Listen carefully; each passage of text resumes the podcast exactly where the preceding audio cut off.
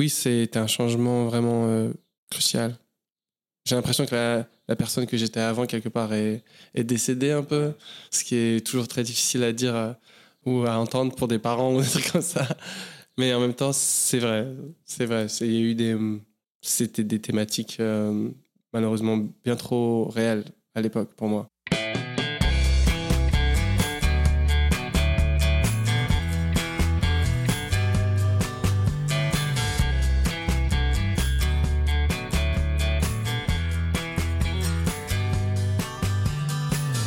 Bonjour à tous, vous écoutez Cadavre Exquis, le podcast qui décompose un parcours inspirant. Pour ce nouvel épisode, je reçois un artiste d'origine norvégienne né à Paris. Après avoir été révélé par son tube Shining Light en 2020, il est de retour avec un nouvel album intitulé Oh Glory. Un disque introspectif et intimement lié à ses innombrables pérégrinations. Je reçois aujourd'hui Aimé Simone. Salut Aimé, Salut. comment ça va? Très très bien. Et toi? Bah, super, je suis très content de te recevoir dans ce podcast donc, qui s'appelle Cadavre Exquis et dans lequel je décompose des parcours inspirants. Déjà parce que euh, voilà, ton projet musical euh, à titre personnel me touche beaucoup. Puis tu as un parcours riche, itinérant, mouvementé. donc si t'es OK, on va parler de tout ça ensemble. Yes. Comme je te l'ai dit en off, euh, je reviens au début de la carrière de mon invité, mais pas seulement au début de son existence, un peu pour planter le décor. Je voulais savoir euh, tout simplement où est-ce que tu es né et où est-ce que tu as grandi? Euh, je suis né à Paris. J'ai grandi essentiellement à Paris. Plusieurs euh, quartiers différents. Puis euh, j'ai fini mon, mon adolescence en banlieue. Et à partir de 18 ans, je suis parti, j'ai quitté la France. Et quand tu vivais encore sous leur toit, ils faisaient quoi tes, tes parents comme métier? Mes parents sont tous les deux enseignants dans l'architecture. Au-delà de ça, mon père donc, est architecte et ma mère journaliste dans l'urbanisme. On va le voir, mais dans ton projet musical, les arts s'entrechoquent. Euh, la mode, la photo, euh, les visuels, les- la vidéo et la musique, bien sûr, avec euh, voilà, des parents qui sont dans ces secteurs d'activité. J'imagine que la culture et l'art étaient présents quand tu as grandi chez eux. Moi, j'avais cette chance-là d'avoir des livres à la maison, des, des films, des DVD et puis des CD, beaucoup de musique aussi. Et il y a une œuvre, quel que soit le support, qui t'a marqué, qui a peut-être eu une incidence sur le reste de ta vie? C'est toujours difficile de retracer les œuvres exactes qui ont eu un impact sur ma vie. Je pense qu'elles étaient multiples. Je pense que mes parents ont baigné dans quelque chose d'assez alternatif, quelque part.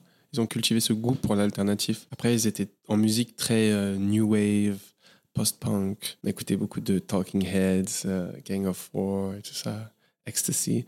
Mais euh, ils étaient assez ouverts à la culture et d'une manière générale, j'ai aussi bouffé beaucoup d'architecture quand j'étais petit, ce qui me déplaisait fortement. Mais je pense que ça a aussi ouvert en moi une sorte de, de perception des choses méthodique, très mathématique quelque part. J'ai un côté analytique dans ma façon de faire de la musique aujourd'hui. Je pense que je le dois à ce, cet esprit euh, archi- d'architecte. Et ça t'a donné un joli coup de crayon ou pas? Pas tellement. non, j'ai à un moment donné beaucoup dessiné, euh, mais c'était plus euh, de la BD. J'étais très fan de Hugo Pratt, Corto Maltese, voilà, ce genre de dessin En noir et blanc. noir et blanc, très euh, voilà, porté sur les ombres et lumières. Ça m'a beaucoup inspiré. Puis après, euh, j'ai un peu lâché le crayon et j'ai plutôt ouvert des carnets, et écrit des mots et puis des, des chansons. T'as parlé des genres musicaux que t'ont fait découvrir tes parents. Et puis dans ta famille norvégienne, t'en parles beaucoup en interview. Après les, les repas, voilà, c'est ce genre de famille qui sortent les guitares, les harmonies. Ça, c'était euh, complètement euh, déboussolant pour moi et ça m'a énormément inspiré. C'est vrai que quand déjà aller en Norvège, avoir de la famille en Norvège, c'était euh, pour moi une grande chance quand j'étais petit parce que j'étais là. J'habitais en France et tous mes, tous mes copains et tout ça, ils avaient de la famille en France essentiellement et j'ai l'impression d'avoir ce côté spécial. Je pouvais aller en Norvège et, et voir euh, une autre partie du monde. Et quand j'y allais, c'est vrai que eux étaient très musiciens. En fait, le frère de ma grand-mère, Mormour, qui s'appelle euh, Dag, il était guitariste et chanteur et, et ses filles chantaient aussi et faisaient de la musique. Et du coup, après les dîners, les barbecues, euh, dans les étés scandinaves, ils sortaient les guitares et ils chantaient euh, parfois des compositions à eux, mais essentiellement des reprises des Beatles avec un, un accent norvégien.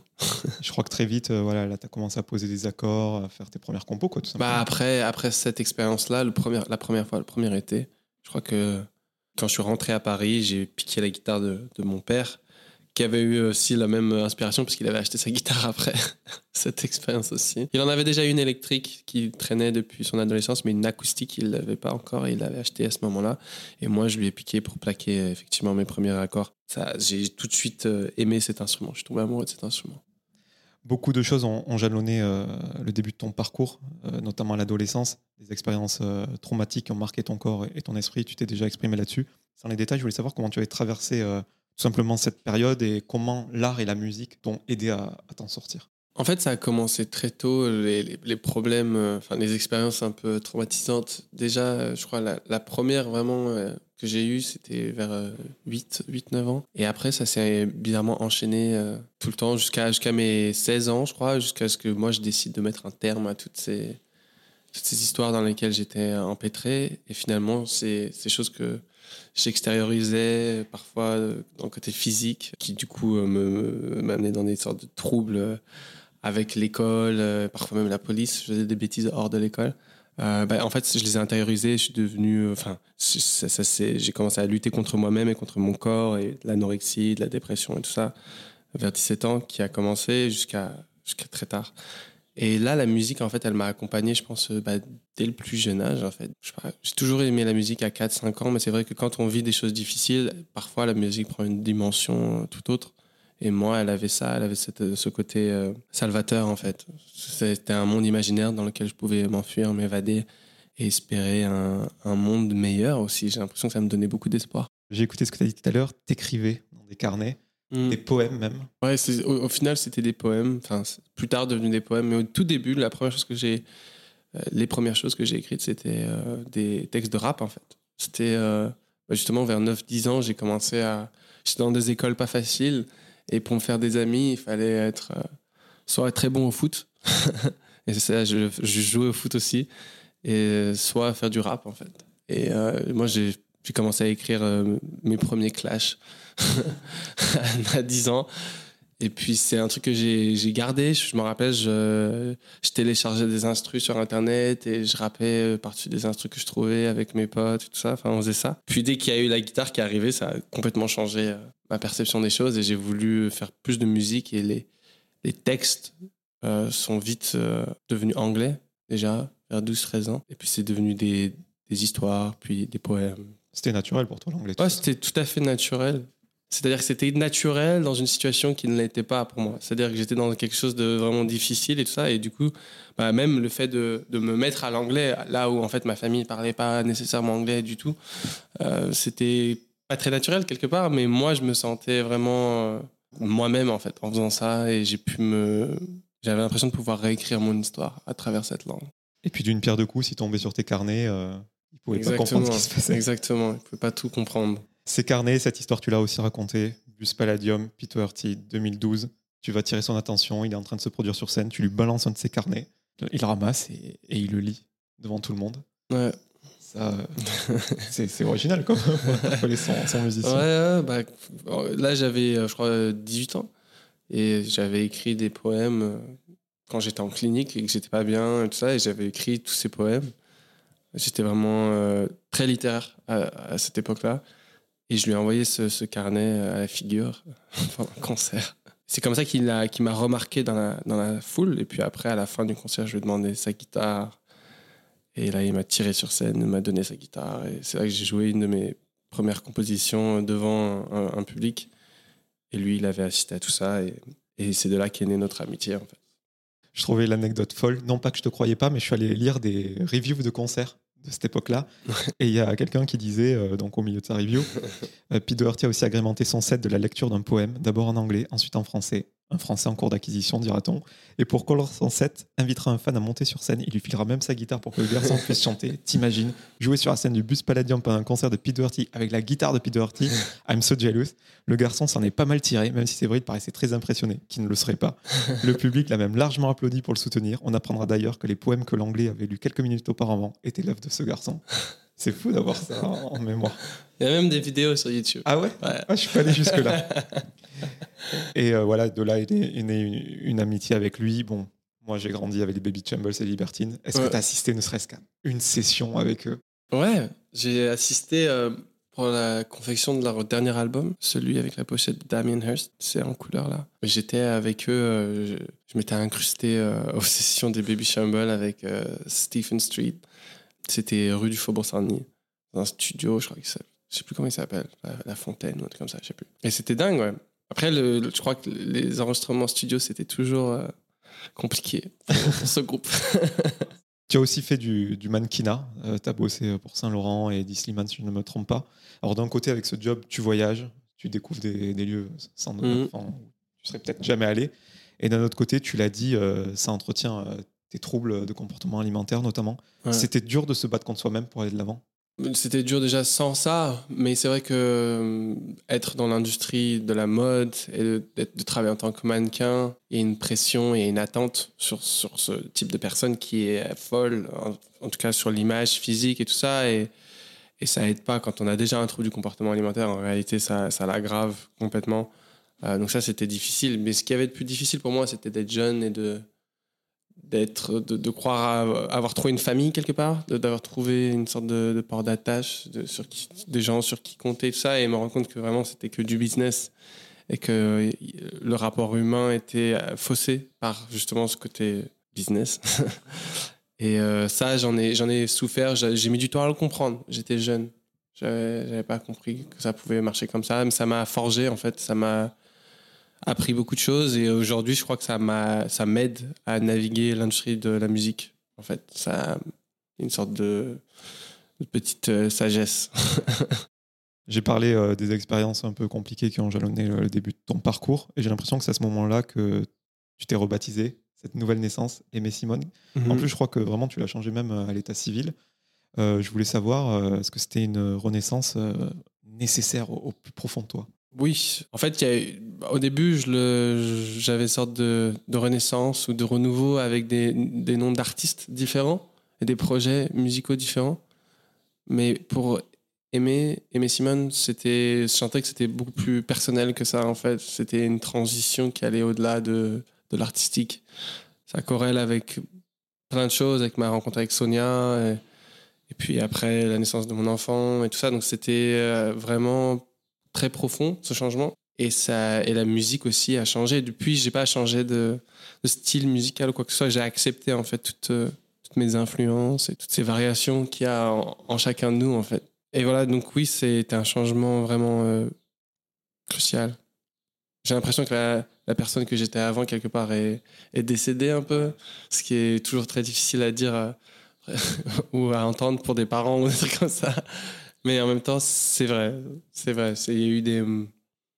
C'était des thématiques euh, malheureusement bien trop réelles à l'époque pour moi. Je comprends. Cette renaissance, cette reconstruction, je- j'imagine forcément qu'elle passe par le nom, parce que c'est le premier truc qu'on Mhm. nous donne quand, quand on est. C'était pour avoir vraiment des fondations solides, surtout avec la, la naissance de ta fille euh, que tu as évoquée à l'instant. Je me suis dit qu'il fallait que je mette euh, fin à un chapitre douloureux de ma vie, que je le laisse partir en fait, que je le laisse euh, être ce qu'il a été, je le remercie pour ce qu'il m'a transmis et appris. Et je voulais juste aller de l'avant et, changer euh, ma façon d'être en fait euh, et mon rapport au monde quelque part. C'était trop difficile en portant les, bagages, les noms, les cicatrices de, cette vie antérieure. Du coup, j'ai fait ce changement et ça a été fait pareil de manière très naturelle. Tout mon entourage, ma famille, tout ça, ils l'ont, ils l'ont accepté très vite en fait. Ils l'ont compris. Et, et voilà. Et aujourd'hui, c'est même plus une, une question. J'attends encore pour le changer euh, à l'état civil, mais euh, ça prend du temps. Voilà, tu me fais une petite passe décisive. Je vais te parler forcément de ton tatouage, Reckless. Bon, tu l'as souvent dit, euh, tu voulais euh, aller de l'avant, mais Reckless, c'est téméraire. Et euh, le terme de téméraire en français, il est un peu, pas péjoratif, mais il y a un côté casse-cou, tête brûlée, c'est aller de l'avant, mais quitte à se prendre un mur Ouais. en avançant. Toi, voilà, c'était vraiment ta dynamique. C'était vraiment... Comme en anglais en fait. Je crois qu'il y avait deux, il y avait deux aspects à ça. Il y avait, en tout cas, c'est Sonia, donc Sonia Fix, ma partenaire américaine, qui avait dit ce mot une fois, qui avait remarqué ça de, de moi, de mon caractère ou quoi que ce soit, quelque chose comme ça. Et je m'étais dit, euh, tiens, je savais pas ce que c'était ce mot. Je dis, c'est quoi ce mot? Je lui demande la signification et tout ça. Et tout de suite, c'est un mot qui m'a parlé de plein de manières différentes en fait. Et c'est comme souvent des choses qu'on peut dire de manière négative peut être en réalité très positives ou des choses péjoratives peuvent être dites de manière positive. Et moi, je, pense qu'on m'a beaucoup, souvent mis cette étiquette, justement, de, de, de casse-cou, de, de personnes qui n'ont rien à perdre, en fait, quelque part, et qui agit sans avoir conscience des conséquences de, de ses actes. C'est quelque chose qui m'a valu beaucoup de problèmes et tout ça. Et en même temps, j'ai l'impression d'avoir besoin d'être téméraire pour faire face à mes peurs qui me paralysaient. J'ai l'impression que je devais me jeter dans, dans la gueule du loup. Et pour se jeter dans la gueule du loup, faut être un peu casse-cou, faut être un peu téméraire. C'était pour aller au bout de, de mes ambitions, de mes rêves, de, pour pouvoir croquer la vie à pleines dents. Et encore une fois, là aussi, c'était le premier tournant. C'était le premier où je, me, où je me suis dit que je voulais mettre fin à une vie antérieure. Le mannequinat, tout ça, le- les idéaux de beauté ou, ou même je voulais être sûr de m'engager dans une voie créative, de faire de la musique, d'aller au bout de, encore une fois, de, mes rêves. Je savais qu'avec un tatouage sur la figure qui, qui dit Reckless, je pourrais pas travailler à la banque. En tout cas, moi, je trouve que le pari réussi. Ta musique, elle sonne vraiment comme un chant de victoire, une ode à la liberté. euh, vraiment, comme tu le disais, quelqu'un qui lutte contre son instinct de survie presque. Et euh, tu parlais de, Sonia. Euh, je crois que vous êtes rencontrés à Vienne. Vous avez déménagé à, Berlin. Donc Berlin, voilà, c'est l'underground, l'alternative. En plus, avec une communauté très inclusive, ça fait partie aussi de, ce renouveau. C'était un, lieu parfait, quoi. Ouais, bah là aussi, c'est Sonia qui, avait habité, euh, je crois, 5 ans auparavant à Berlin, qui avait déménagé à Vienne depuis deux ans, comme moi, euh, qui m'avait dit euh, au bout d'un moment, parce qu'on avait tenté de rentrer à Paris pendant deux mois, ça allait pas du tout. Et elle a dit, mais tu sais, je pense qu'il faut qu'on aille à Berlin, parce que là-bas, tu, tu, tu verrais, les gens, euh, tu te sentiras pas comme un alien, je crois qu'elle a dit. Là-bas, les gens sont comme toi, et ils te comprendront. On est parti euh, quasiment du jour au lendemain, en fait. on a pris nos affaires. Je crois qu'on avait deux valises, deux amplis, une guitare, la base, des carnets. Et on est entré, on allait dans un Flixbus. On avait trouvé, genre trois jours avant, une chambre sur un groupe Facebook, une chambre euh, à 500 euros au mois euh, à Prenzlauer On n'avait pas de photos, on n'avait pas vu les photos. On savait juste qu'on avait un rendez-vous à midi, Il y avait, tel un, jour. il y avait un toit à l'appartement. Ouais, on, on savait pas. On savait pas dans quoi on allait tomber. On savait juste qu'on avait rendez-vous à midi, je sais pas, un mardi. euh, voilà. Et du coup, bah, on est parti la veille dans un Flixbus. Moi, j'étais extrêmement accro à la weed à l'époque. Je m'étais fait un miel de THC pour pouvoir tenir les 14 heures de bus. Avec un petit contrôle à la douane, heureusement, euh, je me suis pas fait attraper.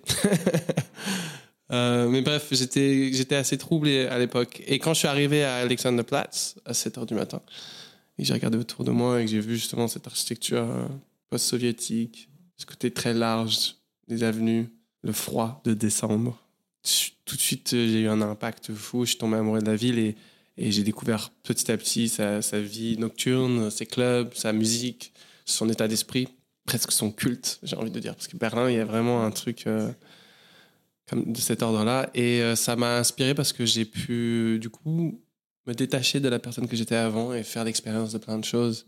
Même physiquement, j'ai changé de look, changé de musique, tout ça. Et, je l'ai fait euh, de manière automatique. Et ça m'a donné, c'est ça, ça m'a donné cette liberté-là, cette ville. Du coup, je lui dois énormément à cette ville. Et j'aurais pas pu le faire ailleurs, en fait. Donc, j'adore cette ville. Je... C'était, euh, c'est une de mes villes préférées dans le monde. Voilà, c'est Berlin, mais c'est grâce à Sonia. Merci Sonia. en tout cas, ouais, tu as dit que tu t'étais détaché. Bon, moi, je vais rester sur le plan musical. Tu t'es tellement détaché de la guitare que tu as pris avec toi dans ton Flixbus que euh, tu faisais partie de slots euh, électro dans des clubs pour pouvoir jouer, musique expérimentale. Bah, c'est vrai que mes concerts, que je faisais exclusivement guitare-voix avant, tout à coup, je faisais juste euh, CDJ, voix. Je faisais pas plus de guitare quasiment. Enfin, j'avais des morceaux que je gardais des fois à la guitare, mais disons que je suis parti dans une direction beaucoup plus expérimentale, avec des morceaux de 8 minutes, avec ce genre de choses. Quoi. C'est- Jusqu'au jour où j'ai vraiment euh, senti que la guitare et le vrai songwriting des chansons complètes, bien ficelées, bien rodées, Ouais. avec des bonnes mélodies, ça me manquait en fait. Il a fallu que tu fasses ça pour créer le manque. Et ouais, et du coup ensuite je me suis dit mais je peux pas non plus lâcher ce, truc qui me libère, euh, des clubs, ces communautés là, je veux toujours en faire partie. Du coup je me suis pris la tête pour euh, amener la guitare dans le club et ça a donné euh, la post-pop. et ouais, la post-pop, donc un terme que tu as inventé, post, euh, le côté de s'affranchir des genres, et pop, le côté populaire, généreux même. Ce populaire, ça peut être mal perçu. Ouais, malheureusement, il y a trop de termes en français et euh, même en anglais qui sont mal perçus. Je vois pas pourquoi populaire, ce- ça serait péjoratif. Populaire, ça vient de- du peuple, pour le peuple. Donc pour tout le monde, et du coup, qui n'aliène personne, qui est compréhensible de tous, qui ne demande pas un niveau d'éducation euh, musicale euh, de, de, de bac plus 8 pour comprendre la musique. C'est généreux, c'est tout le contraire de l'élitisme que je ne supporte pas. Et euh, du coup, pour moi, populaire, pop, c'est pas du tout péjoratif. Au contraire, et c'est un art, c'est une tradition qui remonte déjà à des Beatles. C'est pas vulgaire en fait. Populaire, c'est pas vulgaire. Je suis entièrement d'accord. Ben, moi, j'ai créé ce podcast aussi pour recevoir des gens peut-être considérés comme euh, élitistes et des gens voilà, populaires au sens noble du terme.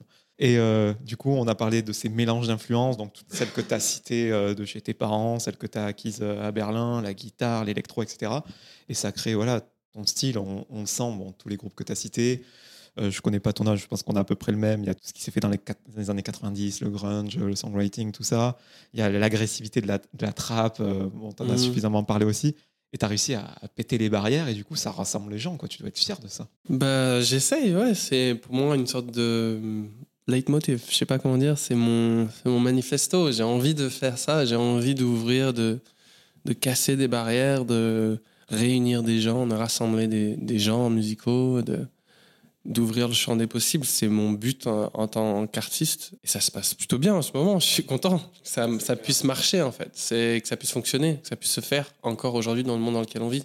Ça donne beaucoup d'espoir. Et je parlais des, des contrastes au niveau musical, mais je trouve que ça se transparaît aussi même sur l'image, etc. Je sais pas comment vous faites, puisque vous travaillez en- ensemble. C'est que dans tes vidéos, même tes clips, je trouve qu'il y a un côté euh, beau, luxueux et en même temps quelque chose de très, euh, très rugueux. Ouais. Ouais, Très, euh, ouais c'est ça. ça. aussi, tu être, enfin, vous devez être fier quand vous faites des, des- des choses comme ça. Quoi. Bah, fier, c'est. euh, Enfin, le mot est fort, mais Ouais, euh, fier, ouais. C'est peut-être ça, c'est peut-être fier. Je- moi, en tout cas, je me, je me sens satisfait de, du message, en fait. C'est-à-dire que rien n'est sacré ou tout l'est. Ou je sais pas, le côté, euh, ouais, le, le trashed luxury, c'est. On prend des choses qui ont beaucoup d'histoire et beaucoup, énormément de valeur, euh, et en même temps, on peut les placer dans des contextes où euh, ces choses ne veulent plus rien dire ou ne valent plus rien, ou, ou vice-versa, on peut prendre des choses qui sont considérées très trash et les mettre dans des contextes euh, luxueux et tout à coup ça a cette originalité cette je sais pas une, une- une sorte de préciosité quelque part quelque chose de sacré. Donc oui on aime bien ces contrastes ce jeu d'ombre et de lumière ce jeu de côté dystopique et utopique côté digital et en même temps euh, comment dire physique de la belle époque. Tu vois par exemple Paris ça nous a beaucoup inspiré de la belle époque parisienne. Mélanger ça avec le Tumblr des années 2010 côté post-soviétique aussi, et très trash, sexy, un peu violent, tout ça. C'est ce mélange des univers qui constitue euh, notre imaginaire et, c'est toujours euh, très satisfaisant de pouvoir l'exprimer de manière aussi sincère et d'avoir ce genre de réponse en fait. le côté euh, vraiment, euh, les différents pôles, les contrastes, on le sent vraiment sur le premier album. Et moi, je t'ai découvert à cette période-là d'ailleurs. Et j'ai beaucoup aimé l'approche vraiment manichéenne euh, de, de l'album, tu côté positif, négatif, euh, sans juste milieu. Toi, c'était un peu ton. Tu parlais Ouais. de leitmotiv tout à l'heure, c'était même ta, ta philosophie de vie de ne pas taper au milieu, de taper dans les extrêmes pour limite te Ouais. casser la gueule et apprendre. Ouais, le côté binaire. Ouais. Je pense que ça m'a beaucoup inspiré. Et puis je me suis. Sais quoi, il y avait plusieurs choses, notamment le titre de l'album Say Yes, Say No. Say Yes, Say No. En fait, j'ai toujours dit que Say Yes, Say No, c'était pour. euh, et c'est vrai, c'est que ma fille apprenait à parler et que son vocabulaire se résumait à oui ou non. Et moi, tu avais inspiré cette grande pensée où je m'étais dit, en fait, notre vie, c'est qu'une série de oui et de non d'opportunités qu'on saisit ou pas. C'est ce qui fait notre parcours de vie. C'est ce qui va tracer notre, euh, notre destin, notre parcours. Donc ça, c'était la première chose. Donc je me suis dit, en fait, la vie, ça devrait pas être plus compliqué que ça.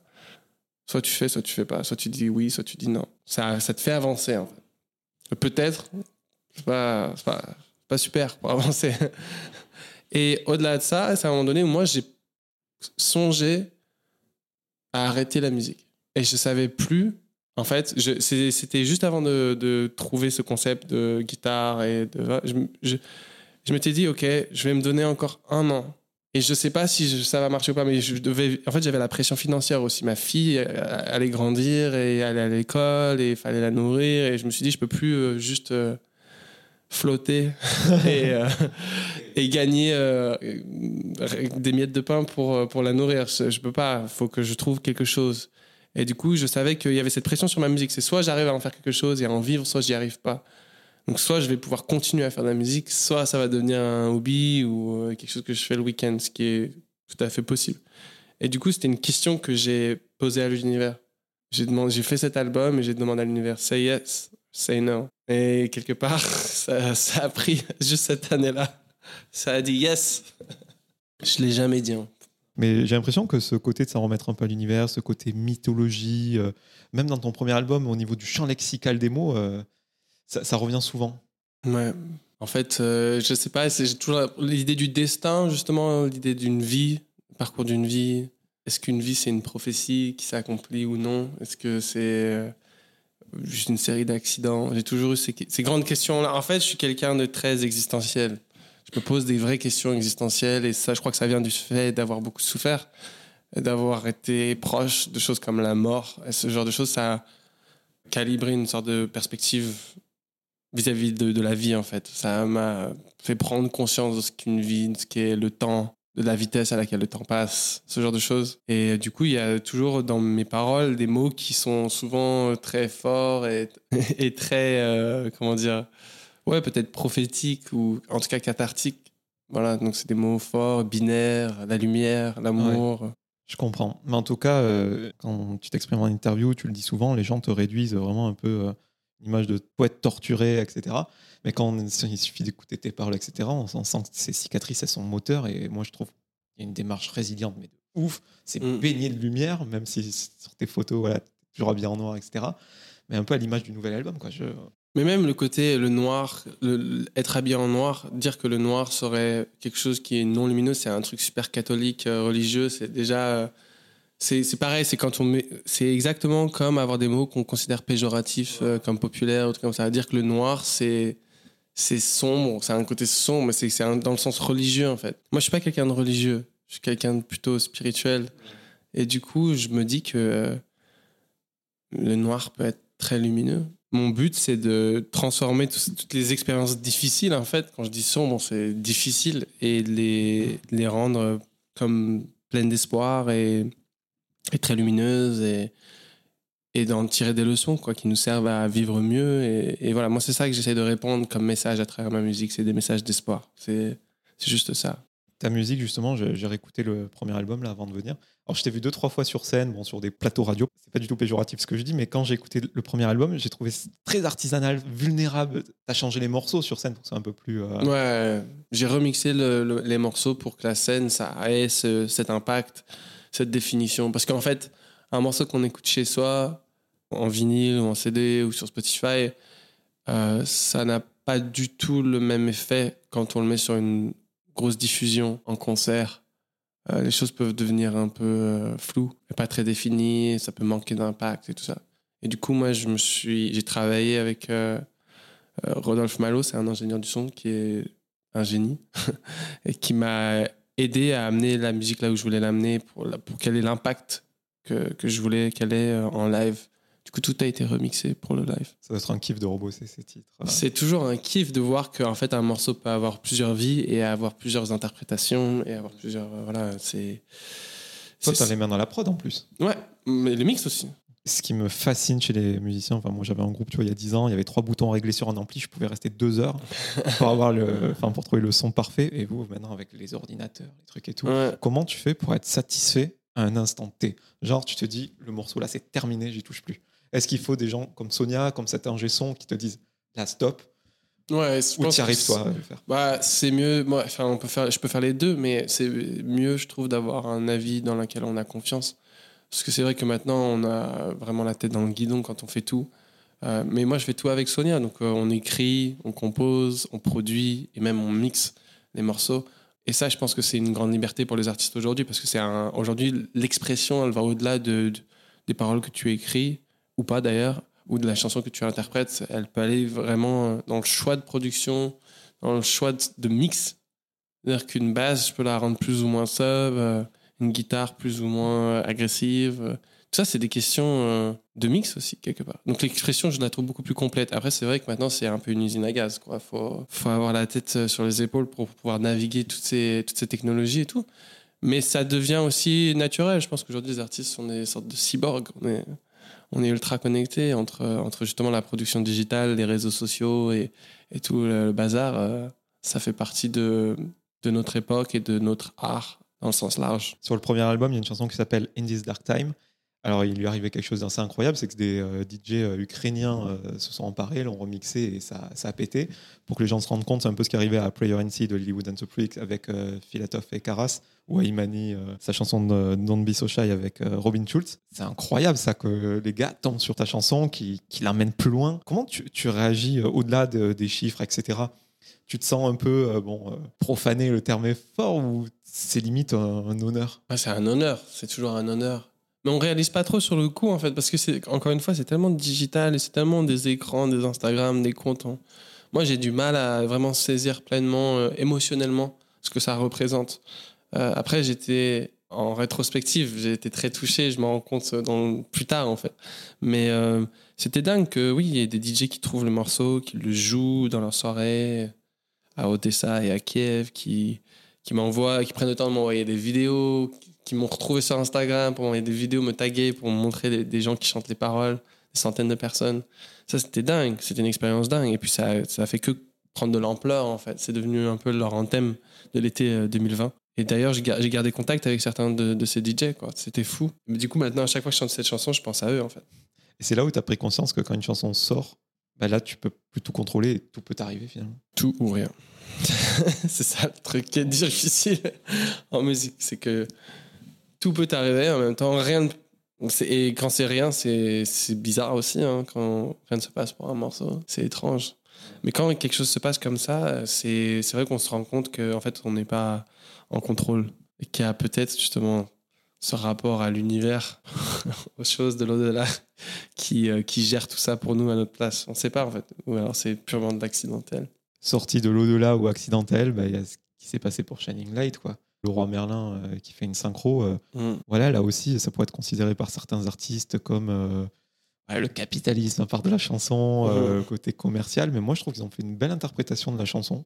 Bah, moi, je suis content que, en fait, quelqu'un comme moi qui a créé cette chanson dans son salon à Berlin, complètement indépendant, je vois, mixé même par moi avec Sonia et qu'on est et que ça, qu'il y ait une pub qui aime cette chanson, justement je trouve que c'est plus c'est pas tellement euh, l'artiste qui est comment dire corrompu par l'aspect capitaliste de la télé quoi que ce soit. C'est le contraire. C'est c'est l'idée du cheval de Troie. C'est à dire que nous on a réussi à mettre une musique faite avec amour avec énormément de cœur et de sincérité dans la télé des gens.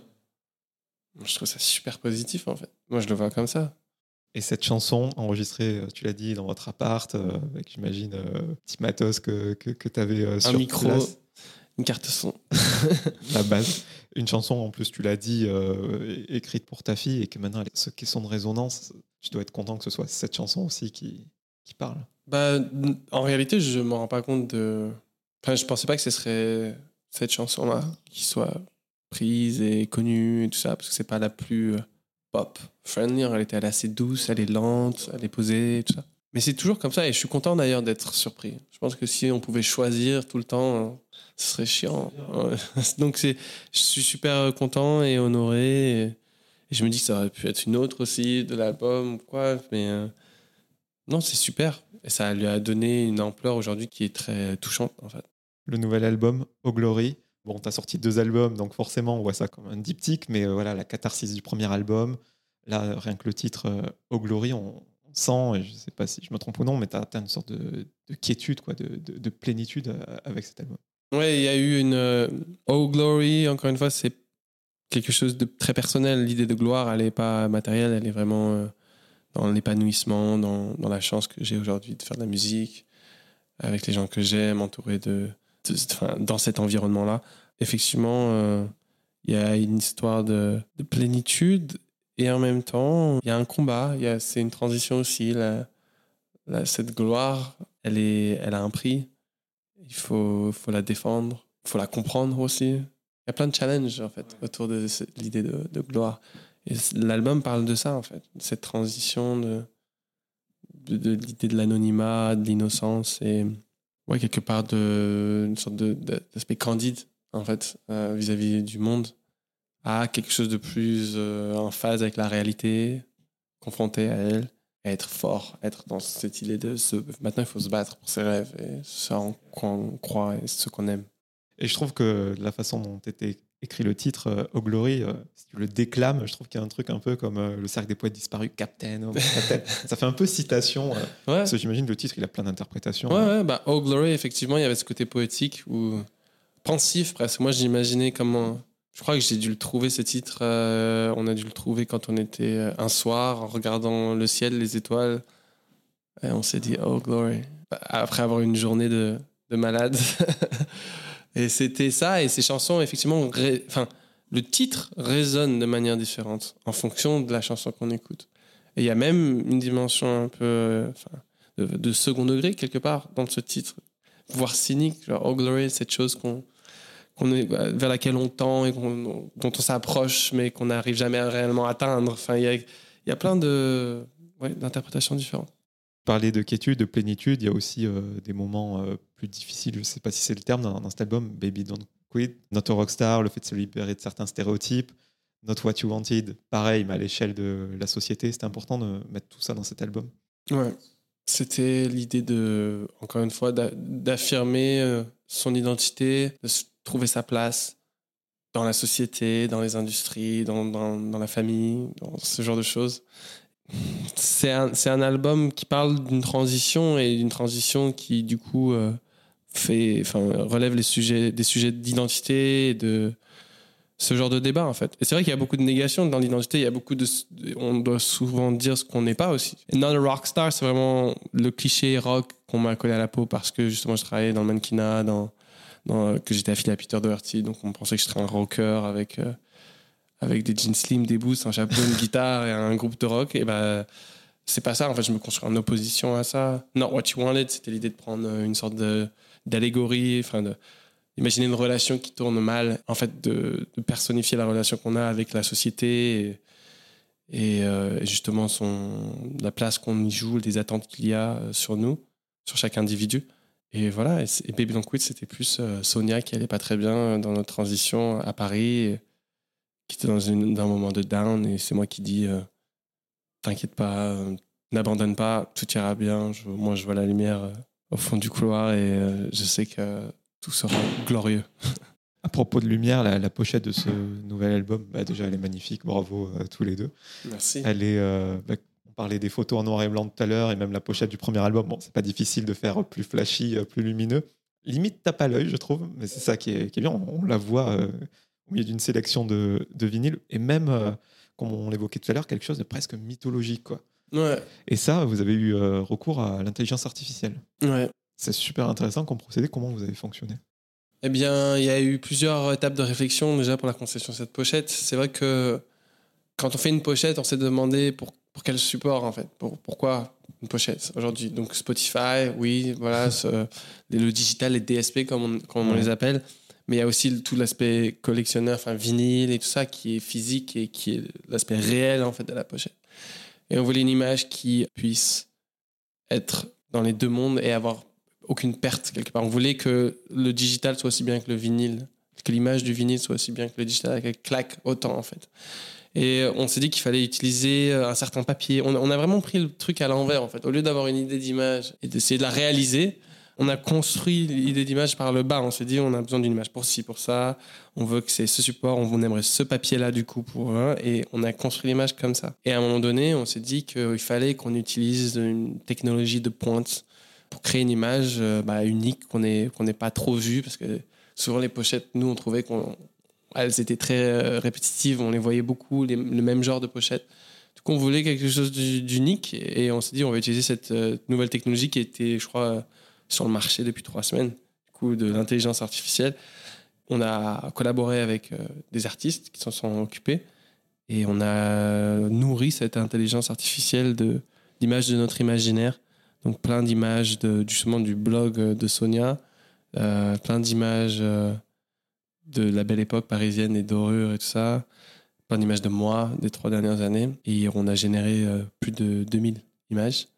On a choisi une qui, qui ressemblait pas du tout à ce qu'est ce qu'est la pochette aujourd'hui. Ouais, quelque chose m'a dit que tu l'as rebidouillé Mais derrière. après, on l'a retravaillé, retravaillé pour l'amener réellement euh, dans l'univers euh, de- de- des- chansons, en fait. Et voilà, c'est comme ça qu'on a travaillé avec euh, l'intelligence artificielle, de cette manière. Bah, franchement, bravo.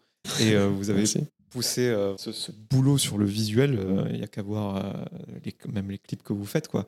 C'est euh, les clips, euh, comme j'en parle avec certains artistes dans les années 90, début 2000, un clip pouvait euh, vraiment changer une carrière. Et je trouve que ça s'est perdu avec la démocratisation ouais, de la vidéo. tout le monde fait un peu des trucs pas faciles, mais enfin, c'est dur de se réinventer chaque fois.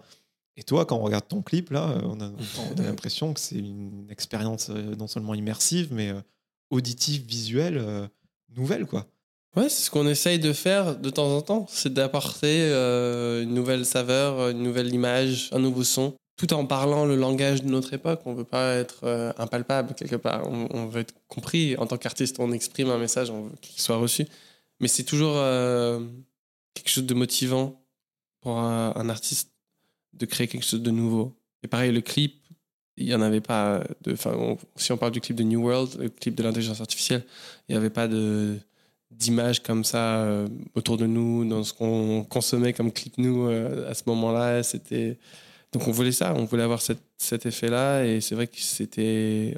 J'avais l'impression de rentrer dans mon monde, un- une partie du monde un peu dark, mais euh, quand même très très ressemblant. J'ai l'impression que la technologie, puisqu'on parle d'intelligence artificielle, elle repousse la, la créativité et qu'on va être amené, même juste en, en termes de son, à écouter de nouvelles choses là, dans les prochaines années. Ouais, je pense. Bah, si la musique utilise l'intelligence artificielle de plus en plus pour se faire, je pense qu'il y aura des nouvelles sonorités, il y aura des nouvelles choses qui vont être euh, créées. Et c'est ça le but, c'est d'ouvrir le champ des possibles. C'est pas de faire des chansons de A à Z avec de l'intelligence artificielle. On s'en fout de ça.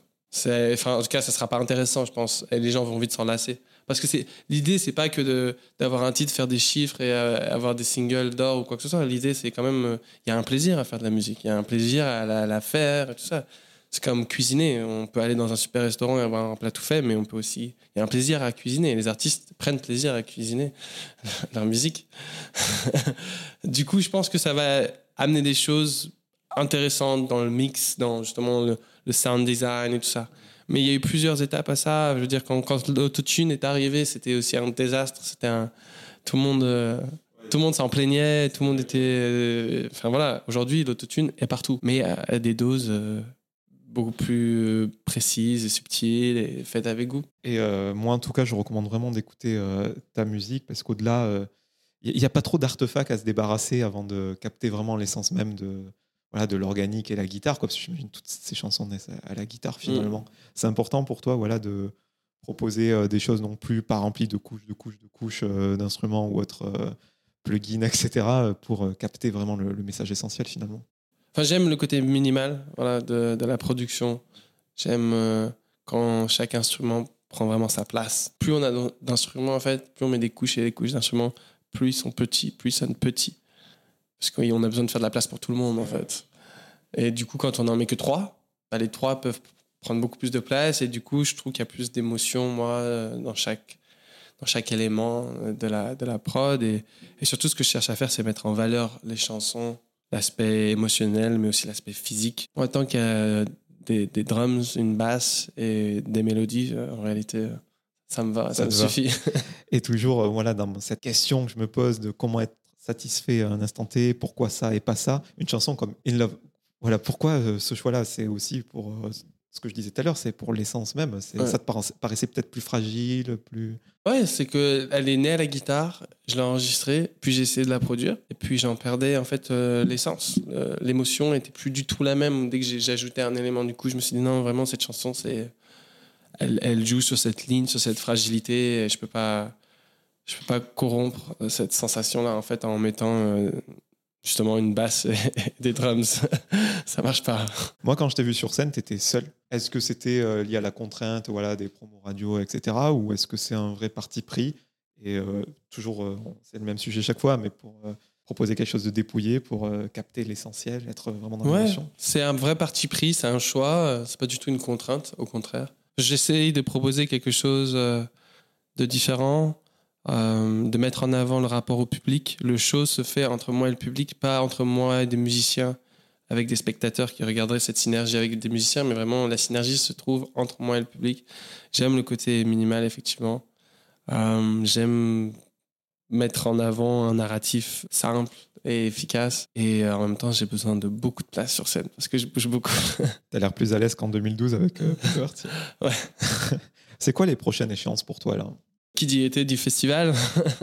T'es bien programmé là euh, Ouais, ouais, je, je, je crois que j'ai une douzaine de, de festivals. Donc j'y suis, je suis à fond. Et euh, après, euh, je prépare la rentrée déjà. Je vais, je vais aller à Berlin un peu aussi été. Je prends une semaine de vacances à Berlin. Je continue à défendre l'album. à- Je prépare peut-être des remixes aussi. Et c'est ça, en fait, je suis toujours dans la. Pour moi, il n'y a pas vraiment de. Comment dire, de chapitre dans la façon dont je fais la musique. Ça, c'est peut-être la seule chose qui n'est pas, pour moi, comment dire, scandée de, plusieurs euh, parties. C'est juste euh, la musique, pour moi, c'est quelque chose de continu que je fais tout au long de, de ma vie. Et, du coup, ça avance. Ça avance à son rythme euh, de manière continue. Pour terminer cet entretien, quelques questions un petit peu plus légères. Je voulais savoir tout simplement si tu avais une recommandation culturelle pour moi, que ce soit un album, un bouquin, une série, peu importe. Bah moi, je, on a parlé du Goprat. Moi, je pourrais recommander ça en BD. Si vous connaissez pas, allez lire Corto Maltese. Parce que c'est vraiment entre. C'est quelque chose d'a- d'assez littéraire quelque part et en même temps, les dessins sont magnifiques. Oui, il y a, en musique, c'est vrai qu'il y a euh, cet artiste que j'apprécie énormément, qui m'a beaucoup inspiré aussi. C'est Young Lean. Et j'aime beaucoup son album Warlord. C'était euh, pour moi un album euh, qui m'a. Surtout de la chanson Miami Ultras ou Highway Patrol. C'est des, morceaux qui m'ont ouvert l'esprit, en fait, qui m'ont accompagné dans ce basculement entre musique, euh, songwriting, folk et euh, musique électronique. Voilà, je pense que c'est deux recommandations pour l'été. Ah oui, si vous n'avez pas vu le documentaire de Lil Peep, Everybody's Everything, je vous le conseille. Ok, je le mettrai en petite référence. à- Quatre dernières questions. Je voulais savoir si tu avais une peur euh, irrationnelle. Euh, J'en ai quelques-unes. Non, j'aime pas du tout les champignons. Je suis pas surpris parce qu'on m'a tout dit dans ce podcast. Donc, euh, on m'a dit peur des germes de pommes de terre, des, des poupées, enfin bref. C'est Euh. les champignons, mushrooms. Non. Là, c'est une recommandation différente, mais est-ce qu'il y a quelqu'un de ton entourage ou quelqu'un que tu connais pas mais dont tu apprécies le travail que tu aimerais me recommander pour que je l'invite euh, à mon micro et faire le même exercice qu'on a fait ensemble? Bah, Young Lean. Young Lean en réalité. Ah ouais, ou sinon mon ingénieur du son, Rodolphe Malo. Super intéressant. Il aura beaucoup de choses à dire, mais c'est très son, hein, mais ça va être super. Il travaille avec plein d'artistes différents, il a vraiment une, une vision euh, large de la musique et internationale. Et euh, il m'a beaucoup transmis. Question peut-être la plus philosophique. À qui aimerais-tu dire pardon? Non. C'est- Il peut y avoir personne. hein. Personne. Et pour euh, terminer cet entretien, on l'a un peu évoqué tout à l'heure, mais voilà, fort de tout ce qu'on a déroulé euh, sur ta vie en une heure, et avec la sortie de ce deuxième album, toutes les jolies choses qui se présentent à toi là, euh, est-ce que tu as atteint euh, à l'instant T une sorte de quiétude, plénitude, pas une certaine fierté, mais est-ce que tout simplement tu es heureux dans ta vie professionnelle, j'entends? Non. Restless. Reckless restless. non, j'ai toujours, en fait, je, je suis pas quelqu'un qui euh, se repose sur euh, ses lauriers. Je suis toujours en train de penser à la chose d'après. Je pense que dans le monde dans lequel on vit, rien n'est acquis, surtout pour les musiciens. Euh, dans la culture du zapping, les choses vont très vite. Les gens consomment énormément de musique, d'informations et tout ça. Donc, je suis pas, suis pas quelqu'un de serein par rapport au futur ou quoi que ce soit. Je suis quelqu'un de posé, de confiant, mais je sais aussi qu'il y a des challenges toujours dans la vie. Et je suis prêt à y faire face, mais c'est pas quelque chose où je me dis ah c'est bon professionnellement j'ai fait ce que je voulais faire, je suis content. Non, je suis loin d'avoir fait tout ce que je voulais faire, très loin. Mais c'est ça qui est bien aussi quelque part. Après d'un point de vue personnel, est-ce que je suis heureux? Oui, tous les jours. Bah écoute, moi je te souhaite le meilleur. Merci beaucoup.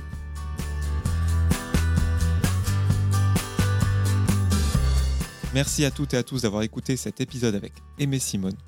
Si vous voulez soutenir le projet, pouvez mettre 5 étoiles sur Apple Podcast et Spotify et vous abonner à Cadavre Exquis sur toutes les plateformes de streaming. Je vous donne rendez-vous très bientôt en compagnie d'un nouvel invité.